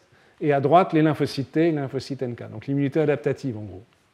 Donc il y a le nom de tout un paquet de protéines ici, et on va s'intéresser surtout à celles qui sont euh, marquées en rouge-blanc là, c'est-à-dire ce sont des protéines dont les, lorsque leurs gènes sont mutés, provoque, une, comme vous pouvez le lire ici, une susceptibilité sélective aux mycobactéries. Ce qui est remarquable, c'est que donc il, va, il, va, manquer une protéine, ou une protéine va être anormale, peu importe, cela revient presque au même. Et la conséquence, c'est que les individus sont à risque de développer une infection sévère par les mycobactéries, tuberculose par exemple, ou toutes sortes de mycobactéries qui sont présentes dans l'environnement, mais en règle sans susceptibilité à d'autres germes, avec quelques exceptions. Ce qui veut dire qu'on on va pouvoir en, extraire deux informations. Quelles sont les protéines donc, déficientes chez ces rares malades qui sont si importantes pour se défendre contre les mycobactéries n'est-ce pas? Et deuxième type d'information, ces protéines sont très importantes pour se défendre contre les mycobactéries, mais pas si importantes que cela pour se défendre contre d'autres germes. Une information positive et négative. Alors de quoi il s'agit? Prenons ici, on a une petite mycobactérie qui pénètre dans un macrophage. Euh, lorsqu'il va pénétrer dans le, macrophage, il y a une tentative de destruction par les, vacuoles qui contiennent les, des, un système enzymatique, dont j'ai déjà dit un mot, qui produit des radicaux d'oxygène qui jouent probablement un rôle dans l'immunité antimycobactérienne, parce que des déficits de système favorisent les infections, un peu les infections par mycobactéries, mais ce n'est pas suffisant. En tout état de cause, même si ce système fonctionne très bien, la mycobactérie va persister et se diviser. Mais lorsque une mycobactérie est présente dans un macrophage, disons, il va y avoir par l'immunité innée activation d'une voie qui, est, qui va induire notamment la production d'interleukine 12. Donc j'ai déjà montré tout à l'heure, je la remontre juste pour euh, ici, l'interleukine 12. Là, on est dans le contexte d'une infection respiratoire, mais après tout, ça pourrait être la tuberculose euh, dans l'arbre respiratoire, n'est-ce pas, comme vous le savez. Donc cette production d'interleukine 12, ici, qui est formée de deux molécules, P19, P40, l'interleukine 12 va, libérer par le macrophage, va se fixer à la surface du lymphocyte T sur un récepteur, il est là, qui s'appelle le récepteur R, IL12R bêta 1, IL12 récepteur bêta 2. En fait, le récepteur d'IL12 est composé de ces deux chaînes. La fixation de l'interleukine 12 sur son récepteur entraîne une voie d'activation, à nouveau, et qui va induire la synthèse, via la transcription de gènes, euh, de protéines très importantes, et l'une j'en ai déjà parlé à plusieurs reprises, c'est l'interféron gamma. L'interféron gamma va agir sur le lymphocyte lui-même, mais surtout sur le macrophage, à travers un récepteur qui est également composé de deux chaînes, R1 et R2, l'activation de kinase d'un facteur de transcription sous forme d'un homodimère qui s'appelle STAT1, qui va migrer dans le noyau et va induire l'expression à travers cette flèche de molécules qui ne sont pas forcément écrites ici, inscrite ici, de toute une série de protéines, par exemple la hénosynthase et d'autres, qui vont permettre, in fine, de détruire la mycobactérie qui persiste dans le macrophage. Et tant que cette voie d'activation n'a pas été mise en jeu, cette bactérie ne va pas être détruite. Comment on le sait, et on arrive à ces maladies génétiques, comme vous pouvez voir, puisqu'elles sont marquées en rouge, des patients qui n'ont pas d'interleukine 12 P40. Oula, ça, ça provoque une explosion du système à juste titre parce que c'est dramatique malheureusement. Voilà. Les patients qui ont un déficit en IL-12-P40 ou des patients qui ont un déficit dans l'expression de la chaîne bêta 1, où ça a été décrit récemment, la chaîne bêta 2, l'IL-12, du récepteur. Résultat est le même, qui n'est pas, pas le ligand, il n'y a pas le récepteur, il n'y a pas le signal. Ou encore des patients qui ont un, c'est encore une fois en tout petit nombre, mais qui ont une mutation génétique dans le gène qui code pour la chaîne numéro 1 du récepteur l'interféron gamma ou la chaîne numéro 2 de récepteur d'interféron gamma, ou encore dans le, le, gène qui code pour le STAT1, ou encore pour le gène qui code pour ce facteur qui s'appelle IRF8, qui est libéré sous l'action de STAT1. Tous ces malades-là, qui ont la malchance d'avoir une mutation dans l'un de ces gènes, sont susceptibles de développer des infections sévères à mycobactéries. Donc ceci démontre de façon absolument évidemment incontournable, donc extrêmement solide, que tout ce système que j'ai pris le temps de vous décrire, même s'il y a encore des voies en bleu que je, que je vais vous épargner la description, mais tout ce qui est en rouge-brun ici est indispensable à l'immunité antimycobactérienne. Donc l'étude de ces patients, aussi rare soit-il, est extrêmement informative sur la façon dont on se défend contre les mycobactéries. Donc en gros, c'est la voie dite TH1 via la production d'interféron gamma par les lymphocytes T et les cellules NK, qui active les macrophages, un peu les cellules dendritiques, à mettre en jeu une machinerie enzymatique qui va finir avec difficulté par détruire ces mycobactéries euh, ici. Donc c'est de cette façon que euh, ce que j'indiquais ici, des situations extrêmement rares, médicalement très sévères, avec un risque très élevé d'infections graves qui peuvent être mortelles, sont scientifiquement parlant très informatives. Évolution. on va juste dire un mot, puisqu'il est 6h moins 5, et donc ça va être difficile d'aller beaucoup plus loin. On continuera la prochaine fois, c'est pas, je pense, très très grave. Euh, juste, en fait, il y a une diapo va, va tout dire, c'est cette diapo-là. Et puis on s'arrêtera après avoir vu cette diapo. Nous cohabitons avec des micro-organismes depuis toujours. Il ne faut pas imaginer qu'à un moment donné, l'être humain ou une espèce quelconque ait vécu dans un milieu stérile. Et nous coévoluons avec les, microbes qui aiment bien vivre chez nous, et euh, nous avons à vivre avec eux, et notre système immunitaire s'est adapté, je dis le nôtre euh, au sens très très large naturellement, s'est adapté avec sélection euh, de personnes qui ont des mutations de tel ou tel gène et qui sont résistantes à un microbe. Exemple, si on prend l'histoire de l'humanité récente qu'on connaît un peu mieux, les 200 000 dernières années, on a des évidences dont je, voudrais, je vous dirai quelques mots donc, la prochaine fois, puisque le temps a déjà passé, qui montrent qu'environ c'est évidemment pas tout à fait précis, que l'homme est infecté par euh, le, plasmodium, donc responsable du paludisme, depuis environ 50 à 100 000 ans, que le hélicobactère qui était responsable de cette maladie en train de disparaître, le ulcère de l'estomac, cohabite avec l'homme aussi à peu près de cette, période. Euh, ça, c'est le moment où il y a eu les grandes migrations, enfin les grandes, on ne sait pas exactement, mais il y a eu une série de migrations de l'espèce humaine moderne qui vient d'Afrique vers euh, l'Europe, euh, l'Asie, le Proche-Orient, etc. Plus, on peut à peu près situer la variole au minimum depuis 20-30 000 ans, il y a une cohabitation avec le virus de la variole, qui vient de disparaître, heureusement, pour celle-là. La lèpre, dont je vous ai dit un mot tout à l'heure, coexiste avec l'homme depuis au moins 12 000 ans, le choléra depuis plusieurs milliers d'années, euh, et plus récemment, on pourrait citer le sida, même si les effets de sélection, heureusement, n'ont pas eu à intervenir grâce à la médecine moderne. Et toute une série d'événements qui, cette fois-ci, n'ont plus rien à voir avec les microbes, enfin, vont indirectement avoir avec les microbes, et on voit, ont à voir ensuite avec la génétique des populations, ce sont les comportements humains, donc les migrations hors d'Afrique, et par exemple le fait qu'il y a eu la sédentarisation des populations avec les débuts de l'agriculture il y a environ 10 000 ans, donc des concentrations de personnes en plus grand nombre, ont été certainement des facteurs qui ont considérablement modifié l'écologie microbienne et le type de transmission de, microbes.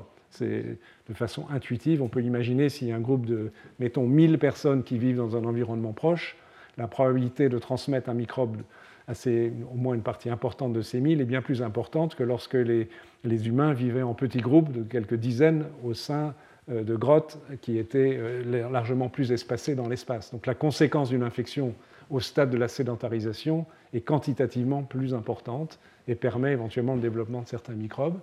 Et les, migrations humaines qui sont devenues plus importantes, par exemple, là c'est un exemple, la route de la soie qui relie l'Afrique, l'Europe et l'Asie, a certainement permis, la diffusion de microbes, et on connaît tous le fait que les Européens ont tué les, les Aztèques et les Incas, certes un peu par la guerre, mais surtout par les virus, et que inversement les Espagnols ont ramené les virus et la syphilis, pardon, pas les virus, mais la syphilis de, euh, des populations euh, de, l'Amérique du Sud et centrale en Europe. Donc les migrations humaines jouent un rôle très très important.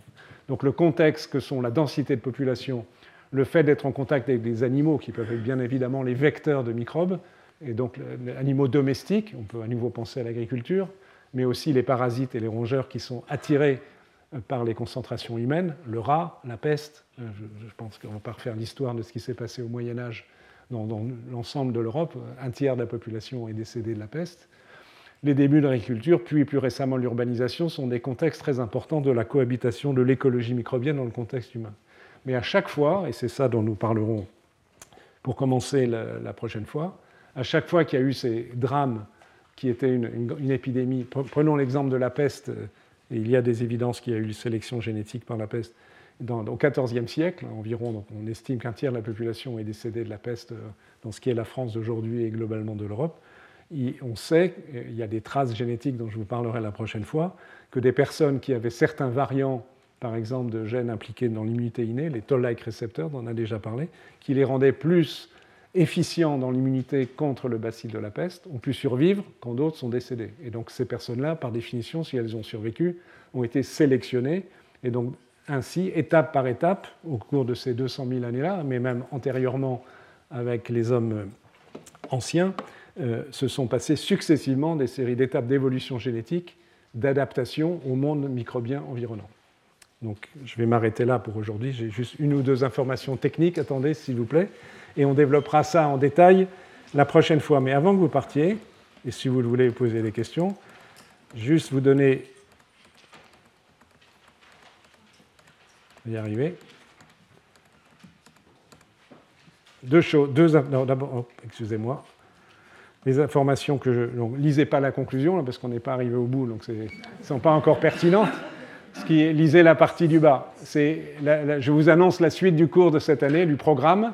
Lorsqu'on en aura terminé avec euh, la coévolution entre euh, l'espèce humaine et les microbes, on parlera de cas, d'exemples concrets, ce sera un petit peu moins théorique qu'aujourd'hui, et je vous parlerai donc, en partie la prochaine fois du virus d'Epstein-Barr, vous savez, qui est le virus responsable de la mononucléose infectieuse, le kissing disease des adolescents, mais aussi maladie associée à des lymphomes, donc des cancers.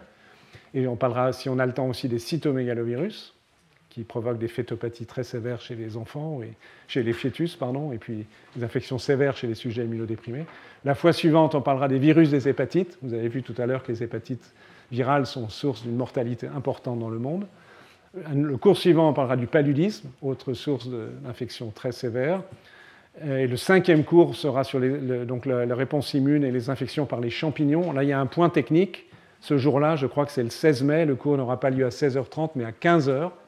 Notez-le si vous souhaitez venir. Et enfin, il y aura un sixième cours qui est sur un plan un peu différent, euh, qui sont le rôle très particulier d'anticorps dits neutralisants, vous verrez cela, qui sont extrêmement intéressants et qui ouvrent de nouvelles perspectives dans, les thérapeutiques d'affections chroniques sévères. Et la dernière information que je vais vous donner, c'est vous indiquer que cette année, donc, je n'ai pas de séminaire de scientifiques après mon cours, mais par contre, avec mon collègue Philippe Sansonetti, nous organisons, vous avez peut-être vu ça dans le programme, une journée, un colloque qui aura lieu en anglais, euh, qui aura lieu le lundi 15 mai, et vous pouvez lire le titre qui est exactement sur le point que je viens d'évoquer avant de terminer.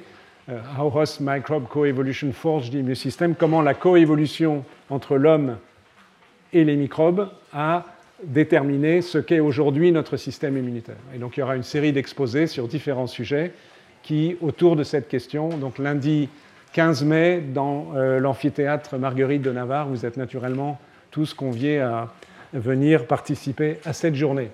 Voilà, je vous remercie. Si vous avez des questions, naturellement, je, je vous réponds. Retrouvez tous les contenus du Collège de France sur www.colège-2-france.fr.